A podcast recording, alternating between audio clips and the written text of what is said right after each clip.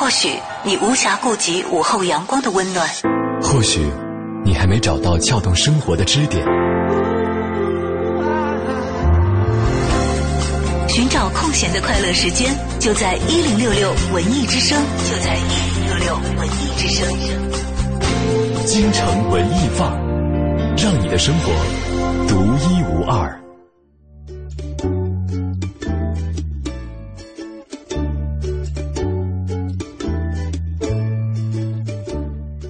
京城文艺范儿，让你的生活独一无二。十四点三十三分，我们又见面了。你好，我是盛轩。大家下午好，我是小昭。啊，呃，这两天大家别往机场那边走，为什么？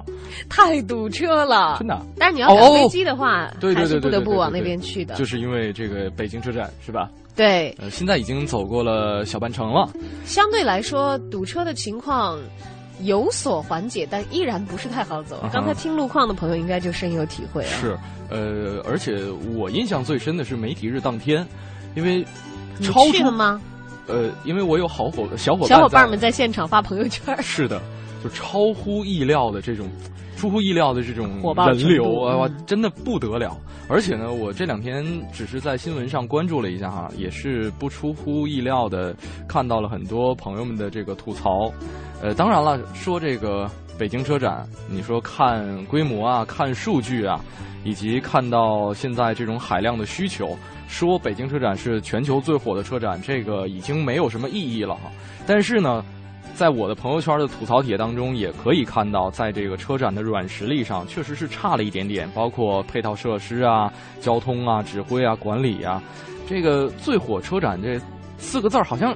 少了点什么东西？对，火，你说它火，这肯定是没争议、没问题的。但是喧嚣和热闹是不是也盖过了一些东西？对，也背离了车展本来的一些核心的意图啊。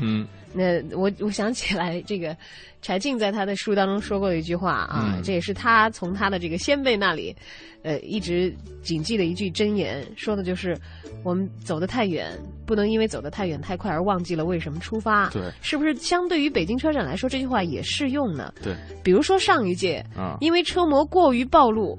备受争议，对，而且之后的车展都被叫停了。这个就是因为我们的车展已经在大家心目当中落下了车模展的这样一个概念。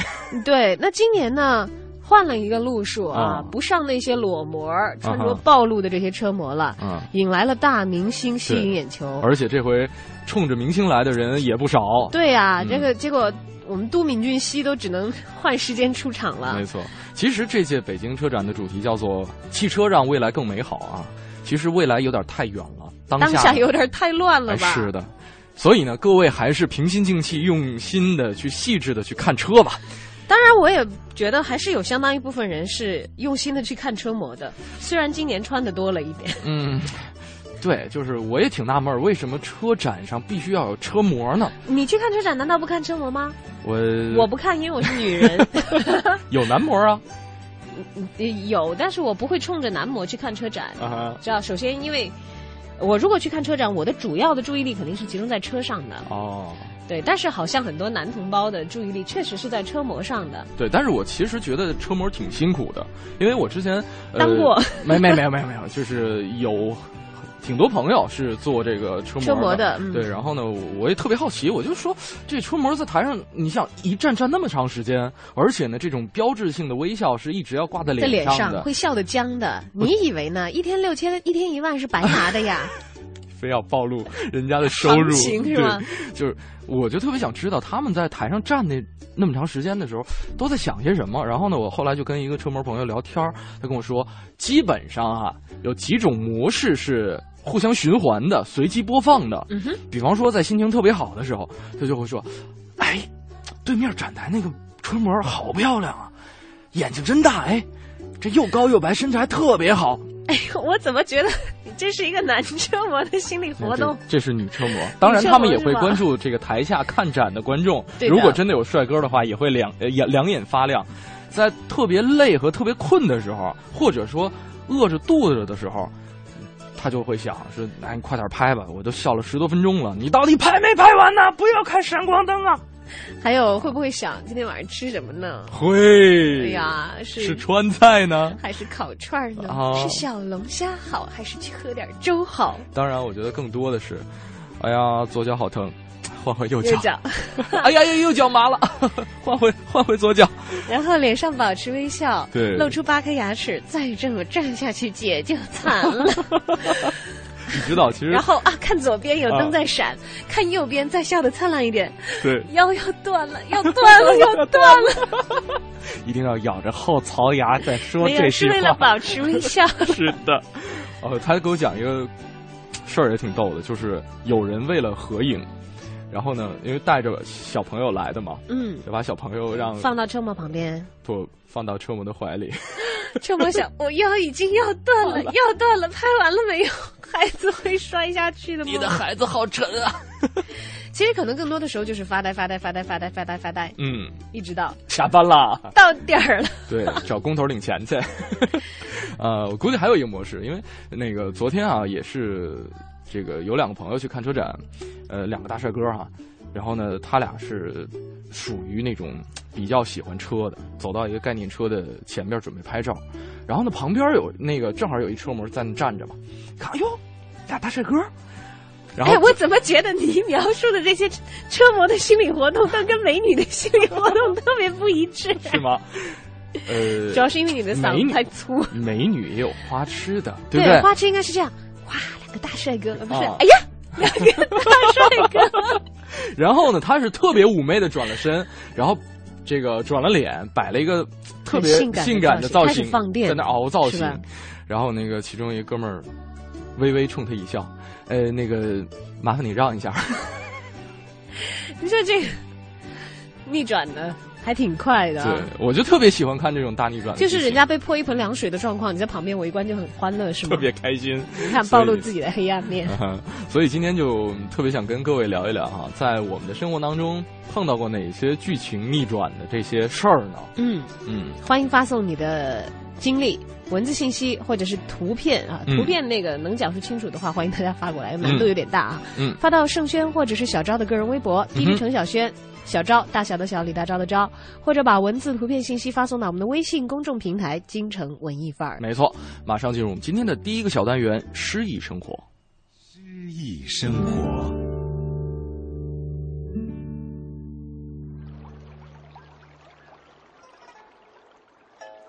念奴娇，书东流村壁，辛弃疾。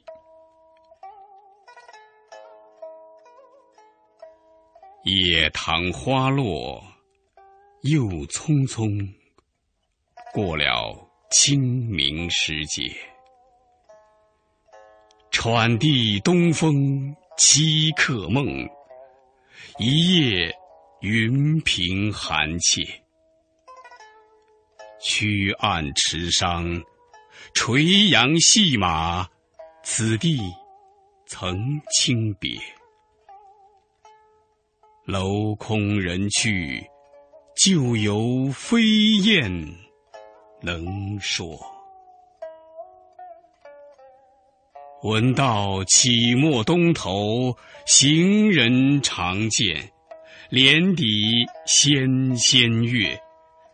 旧恨春江流未断，新恨云山千叠。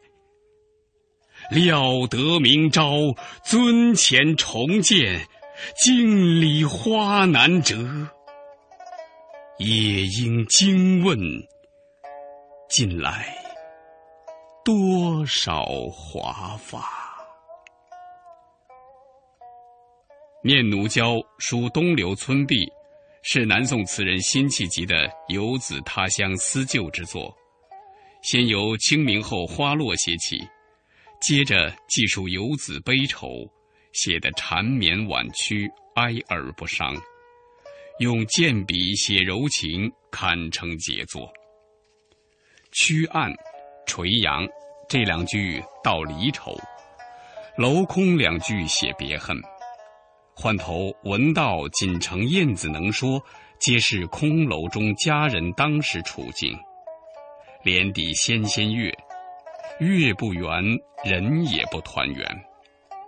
料得明朝，又翻出新意，果真能见，但他可望而不可及，吞吐顿挫，道出佳人难再得的幽怨。辛弃疾很少写自己的爱情经历，只是偶尔为之，便风格独特，带着一种激节高歌的悲凉气息，却少有婉转缠绵之意。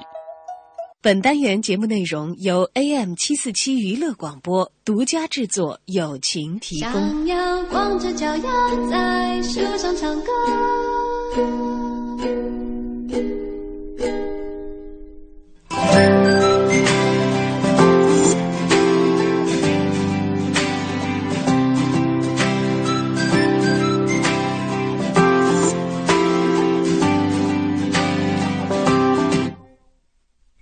说的每个笑话我都笑了，是你变幽默还是我变快乐？好久不见，你说我大不相同，偷偷告诉你，我的心去真心了。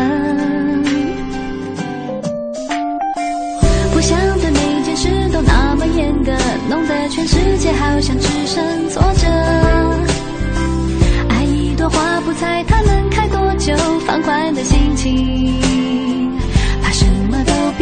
了，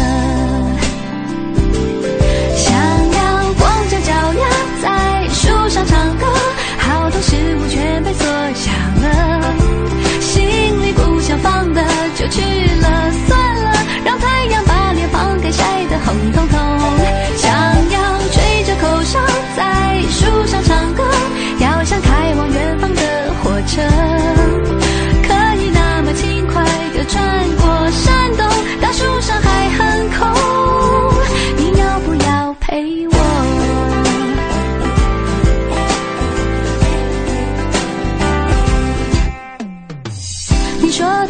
笑话我都笑了，是你变幽默还是我变快乐？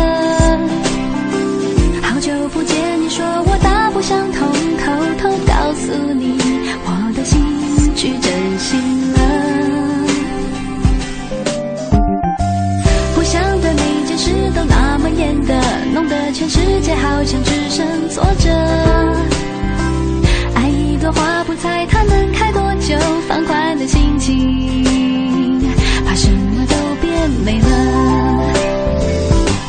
想要光着脚丫在树上唱歌，好多事物全被缩小了，心里不想放的就去了，算了，让太阳把脸庞给晒得红彤彤。想要吹着口哨在树上唱歌，要像开往远方的火车，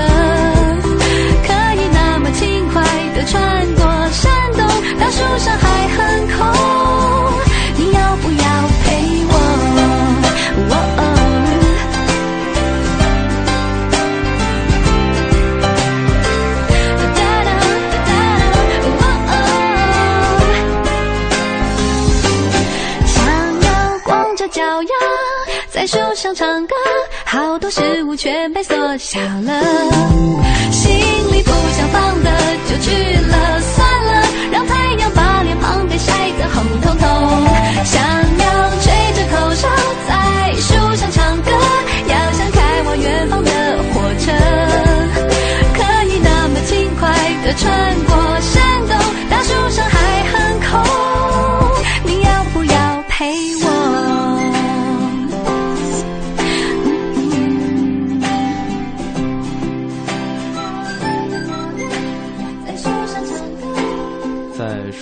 树上唱歌，嗯，哎，是不是也有点反转？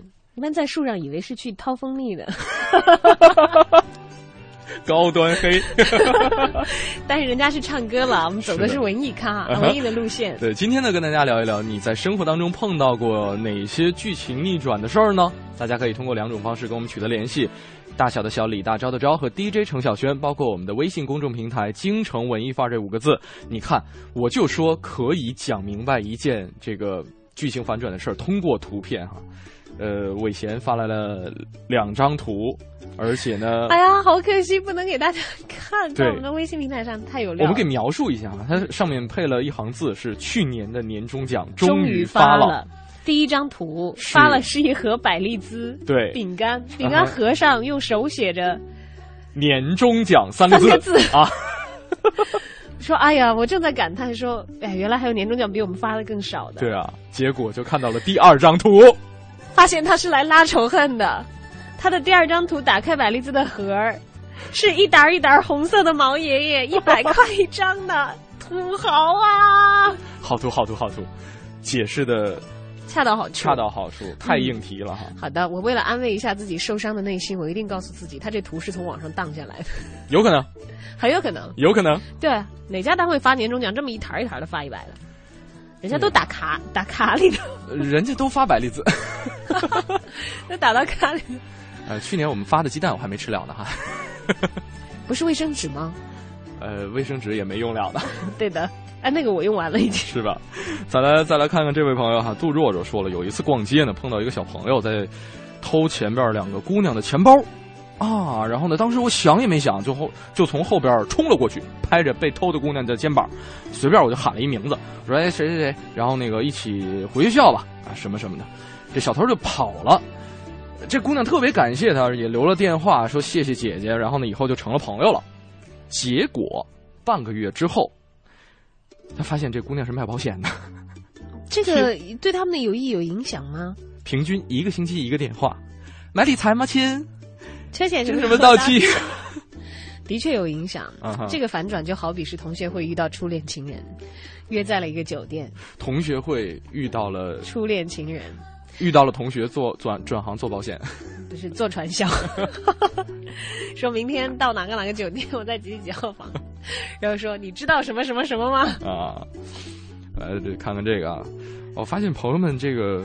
讲故事能力是越来越强了，对，主要是可能生活当中遇到的奇葩事情够多吧。对，核心啊发来了很长一段文字，说这个高二的运动会两百米跑，然后呢，他其他班有一个特别厉害的体育生，呃，穿着也特别的专业，结果呢，我们班的参赛选手就是一身秋季校服，又肥又大，你知道当时那个校服很多都是运动款，而且都都做的比较肥大。现在也是。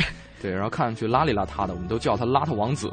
没想到我们这个邋遢王子特别的厉害，步步紧逼主校的体育啊，这个这个体育生啊，然后离终点还有一两米的样子，两个人的差距已经很小了，但是没有追上，马上就要到终点了，还是没有追上。这个时候，体育生扬起一抹炫酷的微笑，回头过去就给这个邋遢王子摆了一个鄙视的手势，然后这个体育生左脚绊右脚摔了。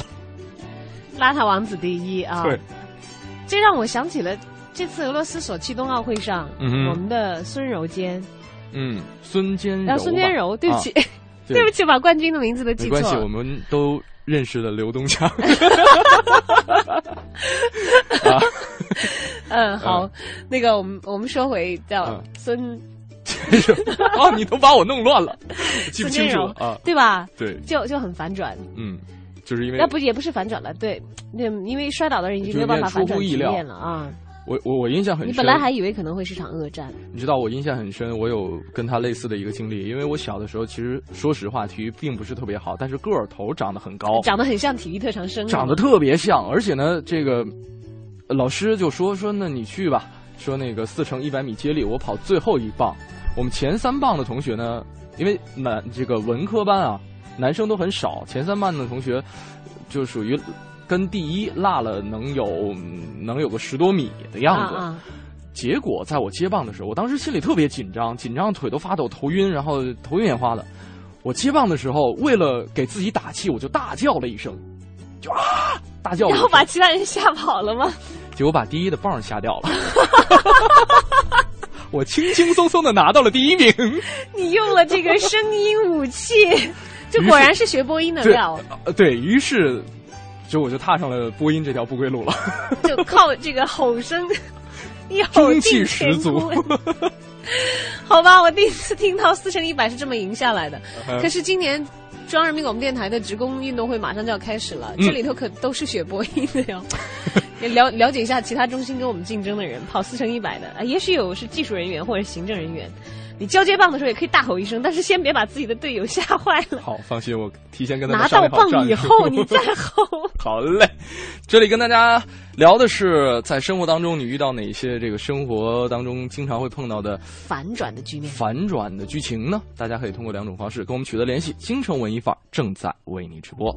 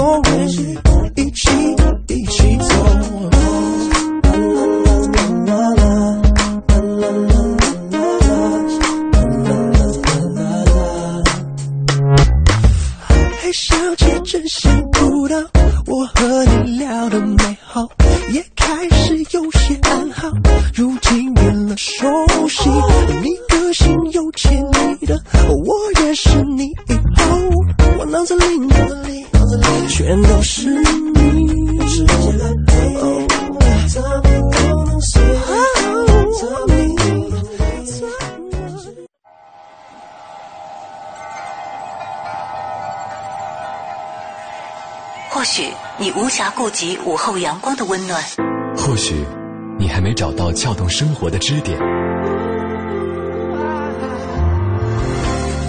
寻找空闲的快乐时间，就在一零六六文艺之声，就在一零六六文艺之声。京城文艺范儿，让你的生活独一无二。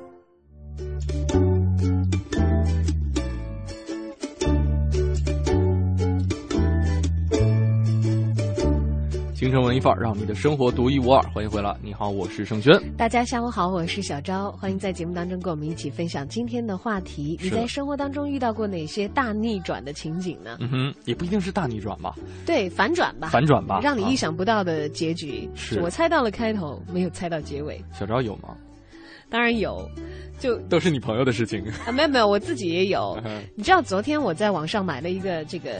电子产品，然后买了它的保护套，嗯，然后我今天马上又看中一个更漂亮的，嗯，我想哎呀怎么办？我都买了那个了，然后轩轩正在说我，说说那你可以买一堆嘛啊，因为像大家可能像什么手机套啊，或者是 Pad 的壳，对，本来花了本来花了七百多块钱买这样一个电子产品，然后小昭啊这个好漂亮，哇这个也好漂亮，你看，然后我说哦，可是我已经买了那个了，怎么办？结果一看，哎，结果我昨天那个忘了付款了。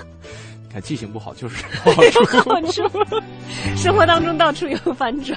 对，我们随便一翻这个淘宝就可以找到一个小反转啊！大家可以通过两种方式跟我们取得联系，说一说你在生活当中碰到的那些剧情反转的事儿。呃，大家可以来关注小昭的微博，大小的小李大昭的昭，还有我的微博是 DJ 程小轩。当然，也欢迎大家来关注我们的微信公众平台“京城文艺范儿”这五个字。啊，在订阅号里面搜索一下，在留言框下留言就可以了。嗯，呃，再来看看这个朋友啊，这个非法啊，他说说这个高一的时候学是个球迷，非法。对啊，他呃，哎，他是篮球迷，他是篮球迷啊，也可能这个足球踢的也不错哈，有这种十项全能的。高一的时候说学校举办篮球联赛，说他们班呢一路是杀进了半决赛。但是他在半决赛的时候摔了个左手开放性骨折啊，听起来就好疼啊，跟我弟弟一样啊，参加学校篮球比赛摔到手骨折。对，然后呢，就一直在住院的时候也在牵挂着。比赛结束之后，队友同学来探望他，都说啊，我们拿冠军了，我们赢了。结果在半年之后，他才知道，哦，原来当时决赛是输掉了。一个善意的谎言告诉了他。他说那个心情，感谢他的同学，感谢他的队友。哎呦，这个真的是好反转啊！特别是在听到真相的那一刻。嗯。哎，不过啊，不知道他是在什么场景下听到了真相。如果说他正在跟这个。就是正宗的冠军队员讨论那场比赛的时候说：“我们得了冠军啊！”不可能，我们才是冠军。你要不要把这个反转设计的这么悲催呀？就发现他就不可以后来听到人家讲的吗？这个内心黑暗的人，你觉得我是不是特别去特别适合去写那些狗屎剧？反正有点太过了吧？我觉得好残忍。对，但是他还是。很感谢这些安慰他的同学哈，因为毕竟在整个比赛过程当中都是，就。冲他这开放性骨折都可以看得出，他是一个特别拼的队员。嗯，哎，他的朋友们当时也有这个善意的谎言安慰了一下他啊，但是我就觉得这就是年轻的孩子们做的事情了，就是以一时的这个安抚，来来延迟这个疼痛的到来。不过他可能是害怕害怕这位同学受到太过严重的打击，对啊，就不利于伤口的愈合嘛。对对对，身心要比较愉悦才好。是啊，这样看来也还是比较善良的，对啊，确实是善意的谎言。就是看这篇留言就特别。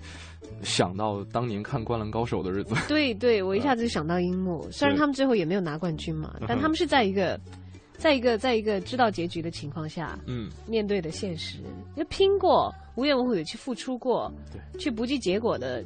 去燃烧过，这就是青春嘛。是的，我们再来看这个朋友哈，他说：“哦，发现大家剧情反转的印象比较深刻，都是在学校的。知道为什么？为什么？因为像什么临到要结婚，媳妇儿跟人跑了等等这类事情，是不宜拿到电台当中来晒伤疤的。对，就是微博平台上，我们其实可以看到大家的名字啊，虽然有些朋友写的是艺名。这个这位朋友。我拼不出来哈，这个他说高中奥数考试填空题，然后呢，我在草稿纸上算出答案是根号下好几百，您太牛了！哎呦，我完全都不理解这是个什么概念，你可以继续念。然后呢，他说我把这个答案正想往这个卷子上写，刚写完一根号，准备写根号下的数字，觉得这答案太离谱了，肯定就不写了，不对啊，都不写了。结果呢？卷子发下来，那道题竟然答对了，答案是五。他把根号写的太像五了，是吗？哎，你还别说，学校里真的是会发生这些事情。我现在忽然想起来，很久以前，嗯，小学的时候，嗯，就当我们班还要考听写的时候，嗯，有一次我不是故意的，我的书本放在那个桌角上，嗯，是翻开的，我自己没注意，我埋头在写，然后我前桌的男生。看到我这个在在传卷子嘛，然后把那个交上去了，说：“咦，你是不是翻开的？” 我告诉老师：“嗯，我说我没有作弊，我真的没有。”讨厌的老师啊，不是好讨厌的同学对吧？好讨厌吧？对。但是无独有偶，我看到一眼他的桌子前面，我大概想起来为什么是翻开的，因为可能之前是在早读还是什么，是大家都是翻开的。然后，然后老师就迅速的进入听写环节，说：“你把书关上，可能没注意。”正当他得意说：“哎，你的书是翻开的，我要告诉老师。”我说：“你的也是。”他的桌上的书。真的也是翻开了。对，就是最开始是一个好讨厌的同学，现在变成两个。你要知道，我本来是一个善良和平的这个和平分子，就本来是带着光环的同学，变成了一个好讨厌的，从一个被一个好讨厌的前桌击成了一个好讨厌的后桌。嗯，啊，咱们看看朋友们有没有这个。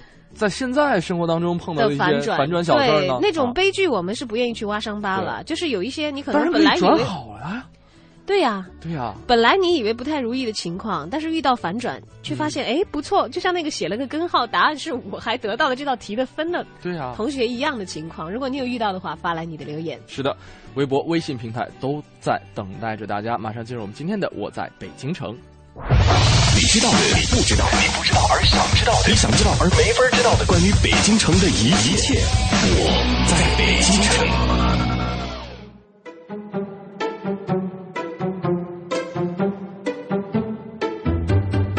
京城文艺范儿，让您的生活独一无二。大家好，我是相声演员杨多杰。这星期啊，咱们给您聊聊老北京的花市清真寺。熟悉北京历史的朋友啊，一提到清真寺，首先会想到的一定是牛街清真寺。牛街嘛，是如今咱们北京最大的一个回民聚居区。这里啊，清真寺啊，自然也不小。殊不知啊，就在南城的花市，旧时啊也是这个回民聚居的地方。最盛的时候呢，有数万人之多。在这儿也有一座清真寺，就是咱们今天要给您聊的花市清真寺。那真有点养在深闺人未识，鲜为人知的感觉。如今的花市大街呀，经过数次的改造，已经成了咱们北京著名的商业街。您顺着这个国瑞城和搜秀商城所夹的这个路口往东一直走，不远呀，便可以看见清真寺的大门。这寺门和一排楼房的这底商啊，并排在一起，特别不起眼。如果您不注意啊，很容易被错过。穿过那个颇有阿拉伯风格的大门，里边呢，则是纯中式的建筑。这是一座中规中矩的四合院。坐西朝东的礼拜殿前呀，伫立着雍正皇帝亲题的御制碑。这儿我跟您多说一句，这个伊斯兰教的习俗呢，它是对太阳崇拜，所以它的大殿不是坐北朝南，而一定都是坐西朝东的。两旁呢，配房林立，供瓦哄休息。您仔细一看呢，整个院落呀，小巧而精致。中式建筑上呢，却多会有阿拉伯的纹饰。巧妙地融合了回汉两个民族的文化元素。据这个当值的李亚訇介绍啊，如今的寺院不过是原来这个遗址的十分之一。要说起花市清真寺的前世啊，那还要从明朝讲起。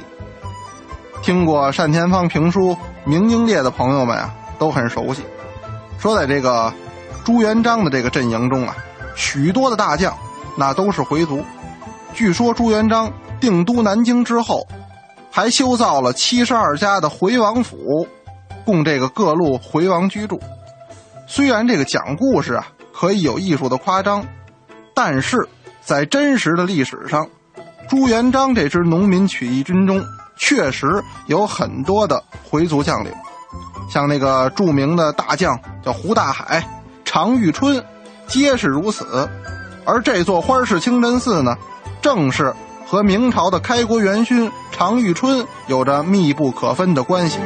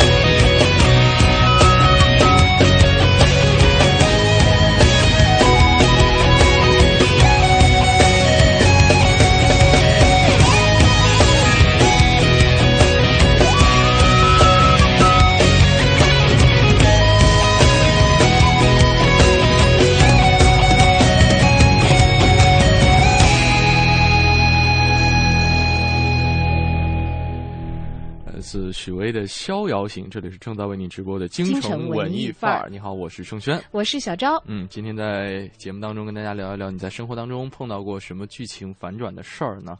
可以通过两种方式跟我们取得联系。我们的微信公众平台是“京城文艺范儿”五个字，当然大家可以来关注我们的个人微博 DJ 程小轩，大小的小李大钊的钊，黄小米。哎，对，就是说他这个前两天呢，在沈阳北站坐火车，上车前排队，队伍很长，我排在最后。这个时候有两个工作人员大喊：“在对面窗口进站啊！”然后我一扭头就排第一了。哎呀，这个反转真的是好。嗯，我也经常是在这个交通枢纽遇到这样的情况。好，你怎么不想一想那些排在其他人的感受？对，那排了两个多小时队伍，忍受了两个多小时泡面味道的人，然后就因为一句话就排在了最后。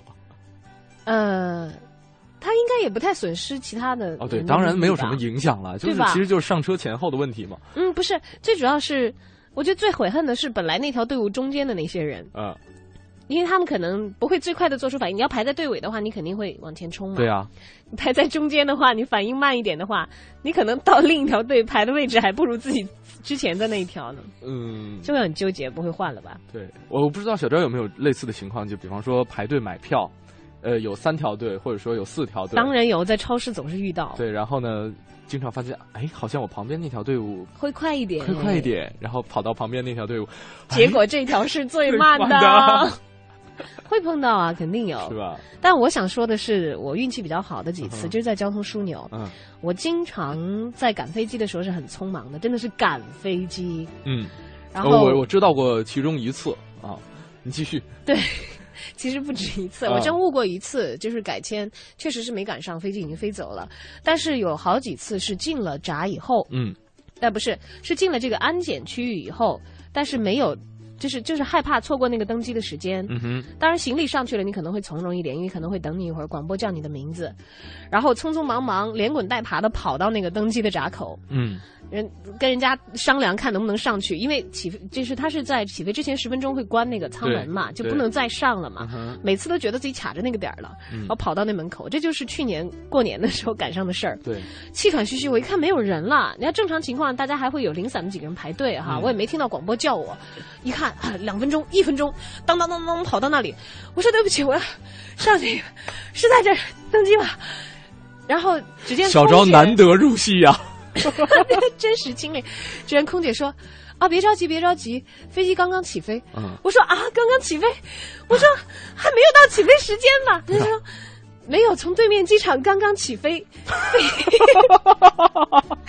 飞机晚到，就是本来我要差一点就是。”如果按照标准的时间的话，我刚刚是在已经关闸的时候，我将眼睁睁的看着我本来乘坐的航班关上门了，我被关在了门外，就离飞机只有一条廊桥的距离而已。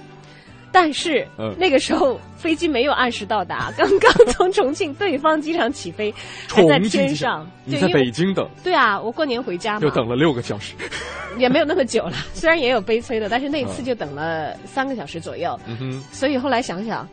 就北京堵飞机这回事儿哈，大家都是吐槽嘛，延误啊什么什么的，不一定是完全的坏事的，你知道？就基本上成就了很多像我这样赶飞机的人，同样也成就了很多这个即将失散的情侣 啊。对，因为在北京嘛。对，比方说男跟女分手，然后呢，男生悔恨不已，女生往机场追，对，女生要坐飞机离开这个城市。他两个小时前在国贸出发，对，结果发现路上好堵，堵了两个小时之后还在三元桥，堵 了两个小时之后到达机场，特别灰心丧气的以为自己的女朋友已经离开了这座城市，结果发现哦，原来也堵在机场呢。哎呦，所以。有的时候生活当中反转就是这样子的，嗯，我们都去想想那些把你翻到好的一面的吧，他会自我检讨一下，以后我还是准时去吧。是塞翁失马焉知非福，对，一定会发生什么样的变化。你当然能不失马就不要失马了哈，说不定换了条牛呢。啊，那那？你这样好，哪个贵一点？好鼓励我下一次赶飞机的时候再卡着点出门啊！我觉得我如果不是在北京这座城市的话，已经被飞被飞机抛弃一万次了。好了，这里是正在为您直播的京城文艺范儿，马上进入我们今天的影艺告示牌。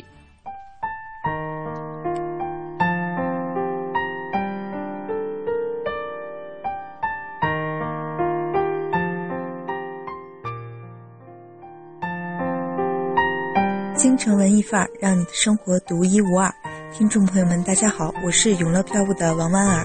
今天要为大家推荐的是北京人艺今年的首部重排大戏《吴王金戈越王剑》。从名字就可以看出，这是一部历史剧，讲述的是春秋时期吴越之争的故事。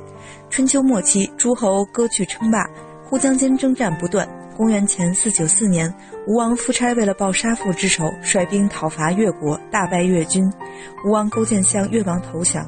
率领王后及谋臣范蠡到了吴国做了奴隶，给吴王养马，卧薪尝胆三年之久，于是获得了吴王的信任。三年之后，吴王不顾老臣伍子胥的劝阻，将勾践君臣三人放回了越国。越王回国后发誓要报仇雪恨，他采纳了谋臣文仲及范蠡的建议，制定了复国之策。勾践和百姓一样，吃粗粮，穿粗布衣服，亲自体察民情。深受越国军民的拥戴，举国上下同仇敌忾。这一时期，范蠡遇到了浣纱美女西施，范蠡向西施小以国家大事，西施为之感动，决心以雪国耻为重，愿做复仇的利剑。数年之后，勾践誓师出征，举兵伐吴。经过三年的激战，越国终于在公元前四七三年攻破了姑苏。吴王夫差用金戈自刎于姑苏台上。然而灭吴之后，范蠡带着西施离开了勾践，勾践大兴土木，横征暴敛，不但放逐了王后，还赐死了谋臣文仲，并把曾与之共患难的老百姓挡在了宫门之外。这是北京人民艺术剧院今年复排的首部大戏，这部戏的首演是在1983年，距离现在已经31年了。这部戏由87岁高龄的仁义老艺术家蓝天野担任此次复排的导演。蓝天野说。千百年来，吴越春秋的故事被人广泛传颂。一方面，越王勾践励精图治，给人以振奋的力量；另一方面，越国最终又重蹈吴国覆辙，发人深省。《吴王金戈越王剑》就是基于这段历史背景，又融入作者独特的艺术视角，因而在历史题材的话剧中独树一帜。这两年，北京人艺不断推出复排、重排的作品，从去年《天之骄子》到今年这部《吴王金戈越王剑》。北京人艺院长张和平说：“这些作品的背后，都是人艺老一辈艺术家对梦想、对艺术的追求。而对人艺来说，剧院的风格和传统要靠戏去活在舞台上。复排经典作品的意义就在于此。”最近可能很多人还从微博和电视上看到这样一个新闻：青年演员金瀚在胡同遇到歹徒抢劫路人，勇敢地上前与歹徒搏斗，帮受害人夺回了被抢的财物，但也被歹徒刺伤，头上的伤口被缝了十针。而这个青年演员金瀚正是这部剧的演员。这件事发生的当天，他正是在去往排练的路上。出事之后，媒体和人们对这件事和金瀚本人都十分关注。原本剧院顾及金瀚有伤，打算赶紧找其他演员替补，但金瀚却表示没有关系，一定能演。《吴王金戈越王剑》于二零一四年四月二十三日至二零一四年五月四日在首都剧场上演。首都剧场位于王府井大街二十二号，观众朋友们乘坐公交车至美术馆或灯市西口下车即可步行到达。目前剩余八十元和一百八十元两档票，想看的观众朋友们可以开始订票了。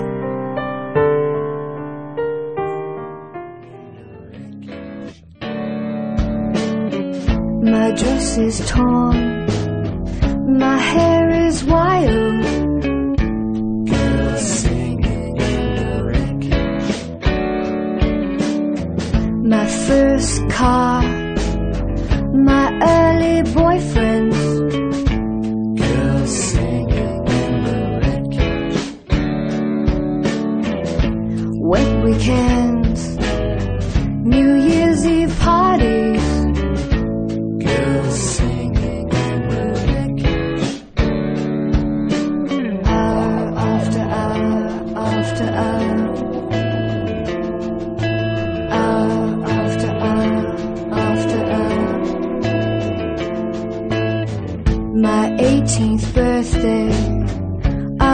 fire, boy.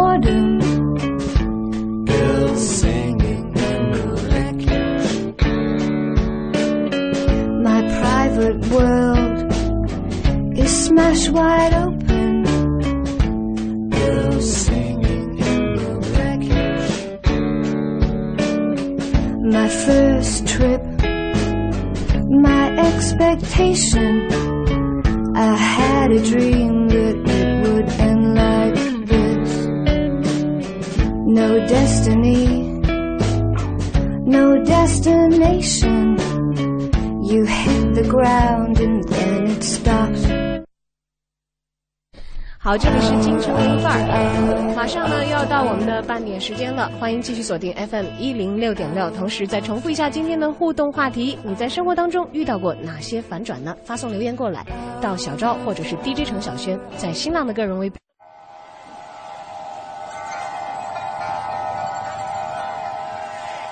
或许你无暇顾及午后阳光的温暖，或许你还没找到撬动生活的支点。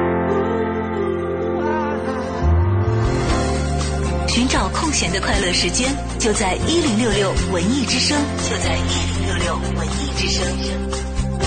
京城文艺范儿，让你的生活独一无二。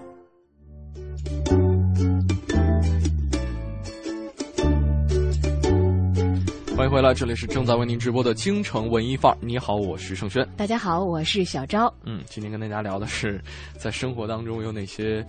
特别剧情反转的事儿呢？嗯，大家可以通过两种方式跟我们取得联系啊，这个微博和微信平台都可以找到我们俩。刚才其实，在我们一起听这个演绎告示牌的时候，包括在欣赏音乐的时候，我们一直也在脑海当中想哈，回顾一些反转的情况。对，怪不得还真的是。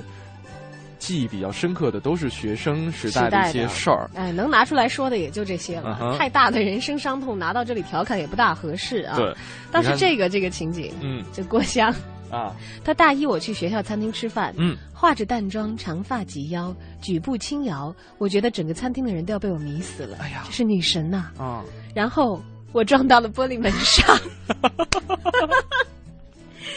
哎呀，我又想起蒙罗丽。脑袋碎瓦片，连碎十五片，就是那个广告了，真的是不禁想象。对的，就每次想象都可以。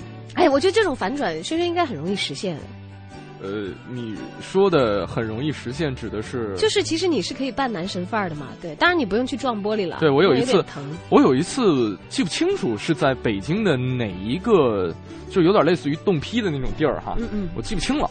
呃，是陪我的一个小伙伴，一个女生去挑一个包，然后呢，我就特别不愿意在里边扎堆儿嘛，我就在这个对啊，那很嘈杂的店铺林立的这个小过道里边穿行，结果我就觉得，哎，对面怎么有个人跟我长得那么像呢？因为我没戴眼镜，而且 我走走走走走，棒，撞到镜子上。然后旁边，我看我默默的看了看旁边的店员，人家顾不上你。对，人家说这个批发多少钱，零售多少钱的？人人家拿着手机嗑瓜子呢。你看男神形象一下瞬间崩塌，说原来这孩子眼神不大好。哎呀，真的是，我当时还自己在想，哎，怎么这个人跟我长得这么像呢？而且我步步子也比较大，走的也很很快，腿长嘛，长腿欧巴。哎呀，不得了！哎呀，看看这个赵世奇这个说这个，我也看到这个啊。我有个同学有一天指灯发誓啊，发誓自己没有说谎哦。结果刚说完，灯就掉下来了，正砸在头顶上。对，老天有眼啊！老天有眼，太配合了吧？对，啊，有没有那种说什么如果怎么怎么样就五雷轰顶，然后就开始打晴天霹雳的是吗？那个有点夸张。就只有。倒是这个浴室，这个这个句式被用的最好的是多年前，嗯，就大概是第一本网络小说吧，第一次亲密接触的这个结尾。他如果我有，我我有一一什么什么呃，如果我有能把整个太平洋的水倒出的话，嗯，我就爱你怎么不是我就怎么怎么样，但是我倒不出整个太平洋的水。他如果我能把把水呃我能倒出一浴缸的水，我就爱你，嗯，但是呃这意思是说呃一浴缸的水可以倒出吗？可以，所以我爱你是这个结这个结尾。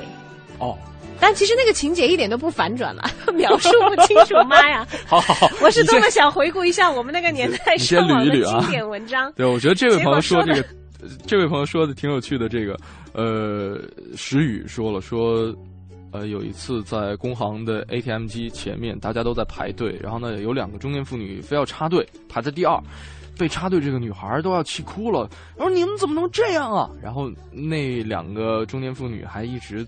就是说，在那儿叫嚷啊，然后轮到这两个中年妇女使用 ATM 机，结果卡被吞了。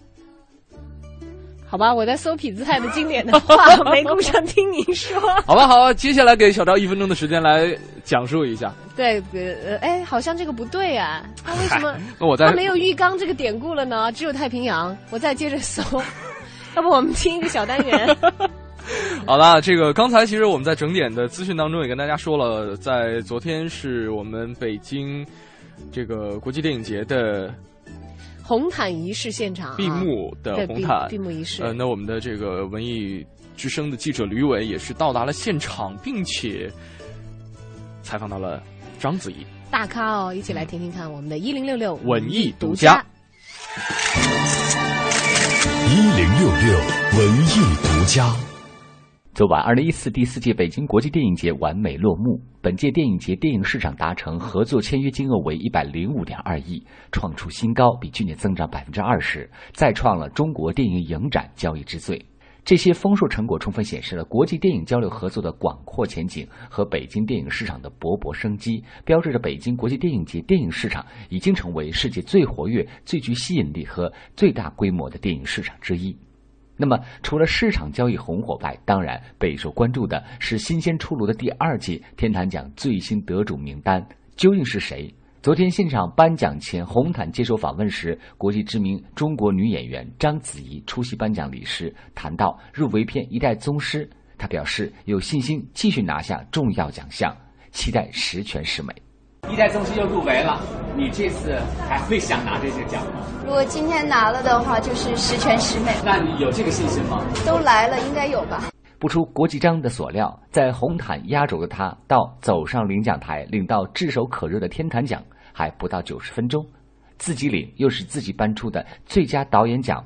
我们一起来听一听手拿两个沉甸甸的奖杯的章子怡和我的对话吧。那个十全十美的这个奖，哇，好重这好重是吗？来给大家说一说，说说什么？感言到十全十美终于实现了吗？两个奖杯都放在上面。好，最佳女演员和最佳导演奖，我想这应该结束了吧？这个颁奖季，然后奖项都是锦上添花的事情，那它都是一种最大的激励，希望我可以接下来可以拍出更多好的电影吧。导演呢？他为什么不来呀？我我觉得其实王家卫导演是蛮有意思的，他真的很神秘。我有跟他通电话，他说他很忙，可能据说《一代宗师》要做成三 D 的，我不知道真的假的，他是不是在忙这个？这个奖其实还蛮特殊的，因为是北京国际电影节，而且你是北京人，嗯，你在家门口拿这个奖，是不是很有特殊的这个情感在里面？对啊，因为都是很多好朋友啊，然后。呃，很多我合作的导演都在台下，那在他们面前，其实都是一步步的成长吧。刚刚有看到顾长卫啊、冯小刚啊，呃，还有我正在拍摄的吴宇森导演，他们都坐在台下。其实，在这些导演老师的的眼前，其实是一种呃，像拿到成绩单一样的。我觉得这种感觉不太一样。那在北京就很舒服，就是觉得自己在家门口。呃，然后也会有很多的朋友可以一起庆祝一下。对你刚才提到了那么多老朋友在现场啊，待会儿回去还有什么特别的庆祝活动安排？会有一个 party 吧？对啊，我刚因为爸爸妈妈在台下嘛，因为就是在北京方便这一点，他们都呃有票进来看，那我就跟他们说明天可以做一顿炸酱面。我我我家里做炸酱面很好吃，我还没有碰到他们呢。呃，我觉得。这些奖项是在事业上一个肯定吧？我觉得人生最重要的是人生上的奖项，这个奖杯还在路上。好，谢谢，谢谢。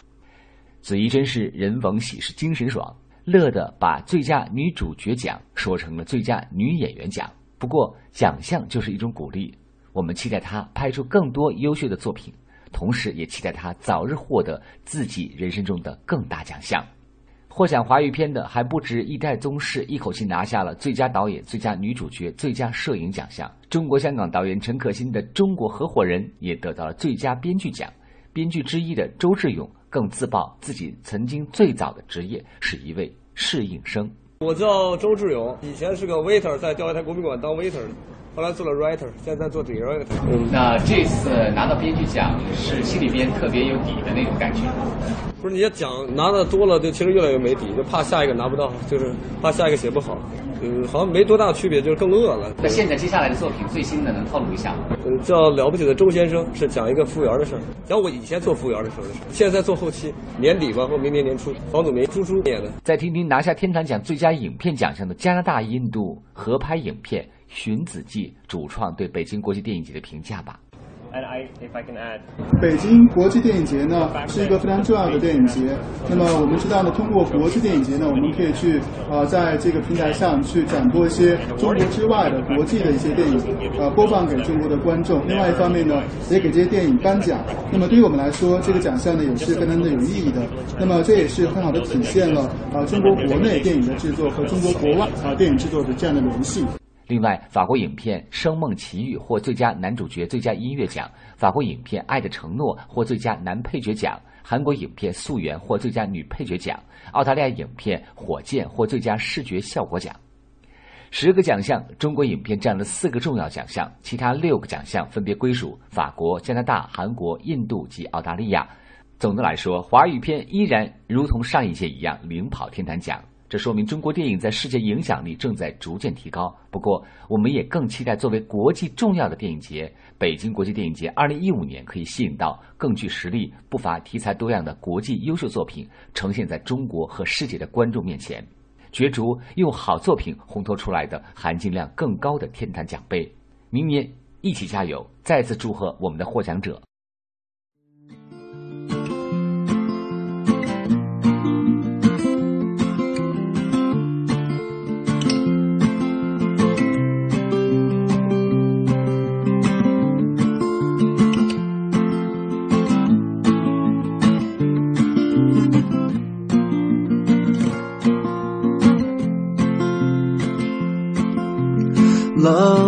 Mine. Someday you will die, but I'll be close behind. I'll follow you into the dark. No blinding light or tunnels to gates of white. Just our hands clasped so tight, waiting for the hint of a spark. If heaven and hell decide that they both are satisfied and illuminate the nose on their vacancy signs. If there's no one beside you when your soul embarks, then I'll follow you into the dark. In Catholic school, as vicious as Roman rule, I got my knuckles bruised by a lady in black. And I held my tongue as she told me, son, fear is the heart of love. So I never went back. If heaven and hell decide that they both are satisfied, illuminate the nose on their vacancy signs. If there's no one beside you when your soul embarks, then I'll follow you into the dark. You and me have seen everything to see, from Bangkok to Calgary and the soles of your shoes all worn down. The time for sleep is now, it's nothing to cry about. Cause we'll hold each other soon in the blackest of rooms.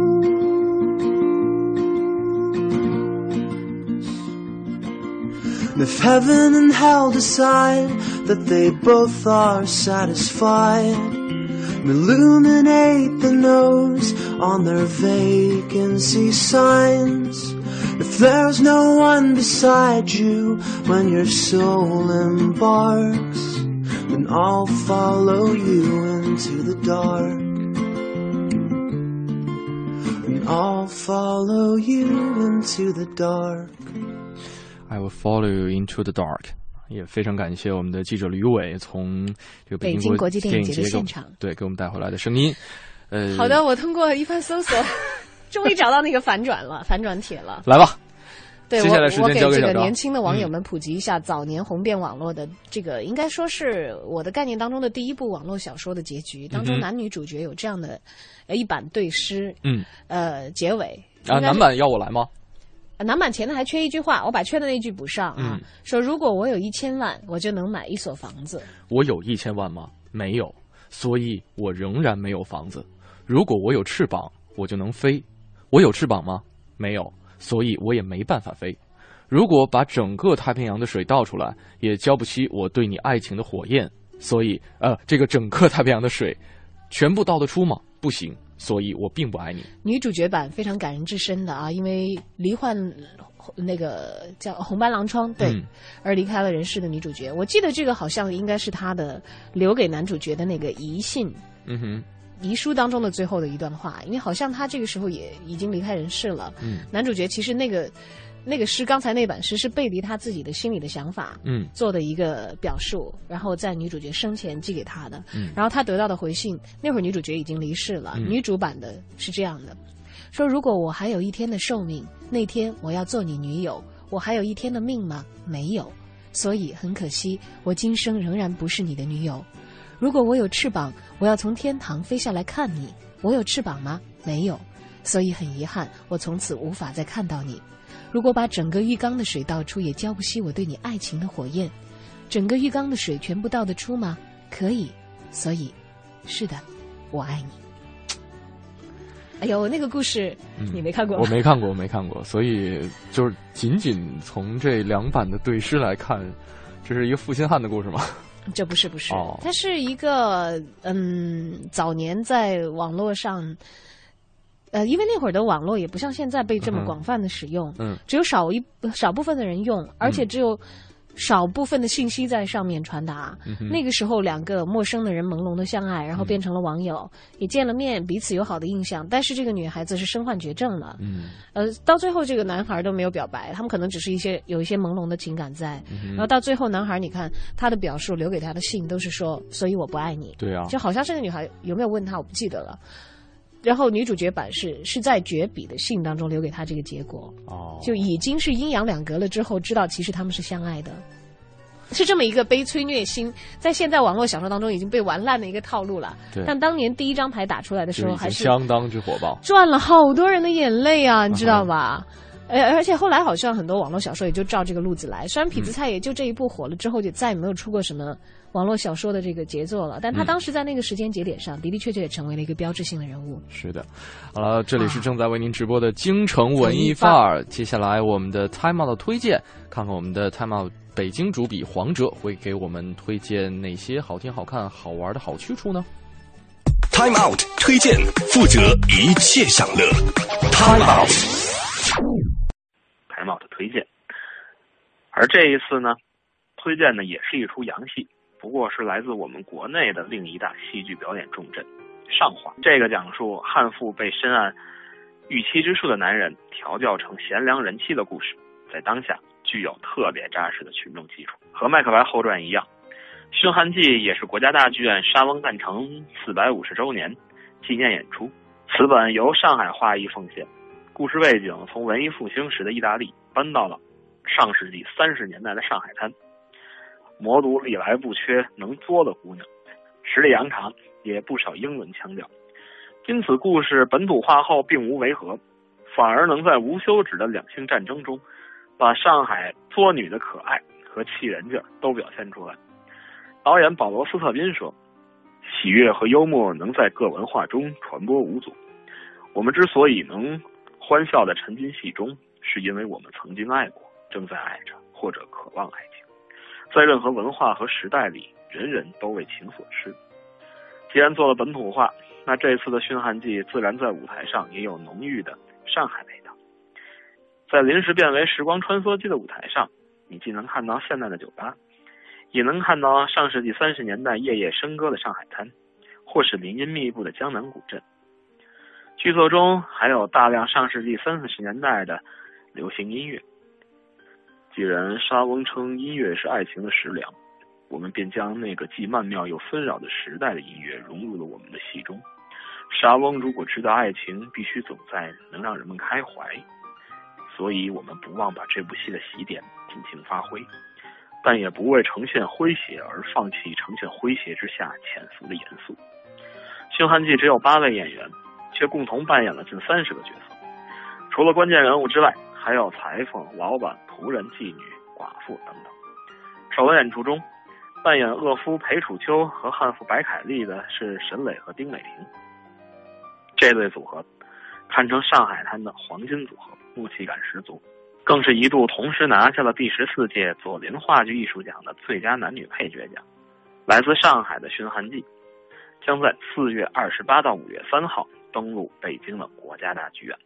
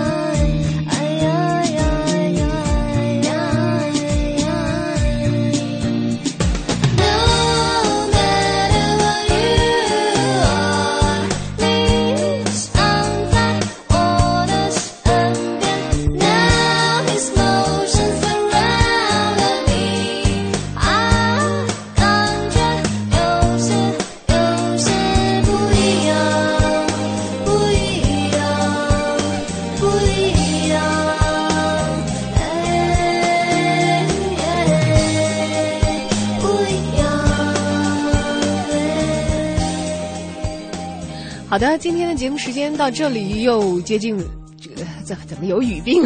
大逆转，到了节目最后。呃，我我看到这个，对我们以这位朋友的留言来作为今天节目的收场。呃，要不要？我就是想想想看一下，就是这位朋友好像之前我没有见过哈，应该也是是我们的一位新听友、新朋友，这个牙牙乐吉豆豆，他说呢要买车，老公不同意，结果呢，哎，结果摇号了，夫妻俩开始参与摇号。哦。连关注了三个月没有中，我都快放弃了。过了几个月，有一搭无一搭，搭的查看了一下，咦，中了。但是过了三个半月了，利用最后一周的时间买了一辆车。哎，也恭喜恭喜，这也算是给家里添置了一项财产。你要知道这个摇中不易呀，没错。那就且开且珍惜吧。对，太棒了。好了，就用这个且开且珍惜啊。对，生活当中会有很多反转的，这也告诉我们在太低迷的时候，不要被头上的一朵乌云挡住所有的阳光。也许一个转身，这个世界阳光灿烂呢。是的，今天节目就是这样了。如果大家希望进行这个网络回听的话，可以登录央广网三 w 点 cr 点 cn，了解更多的精彩内容。在整点过后，是由戴戴为您主持的《乐坛新生》，我是盛轩，我是小昭，再见，拜拜。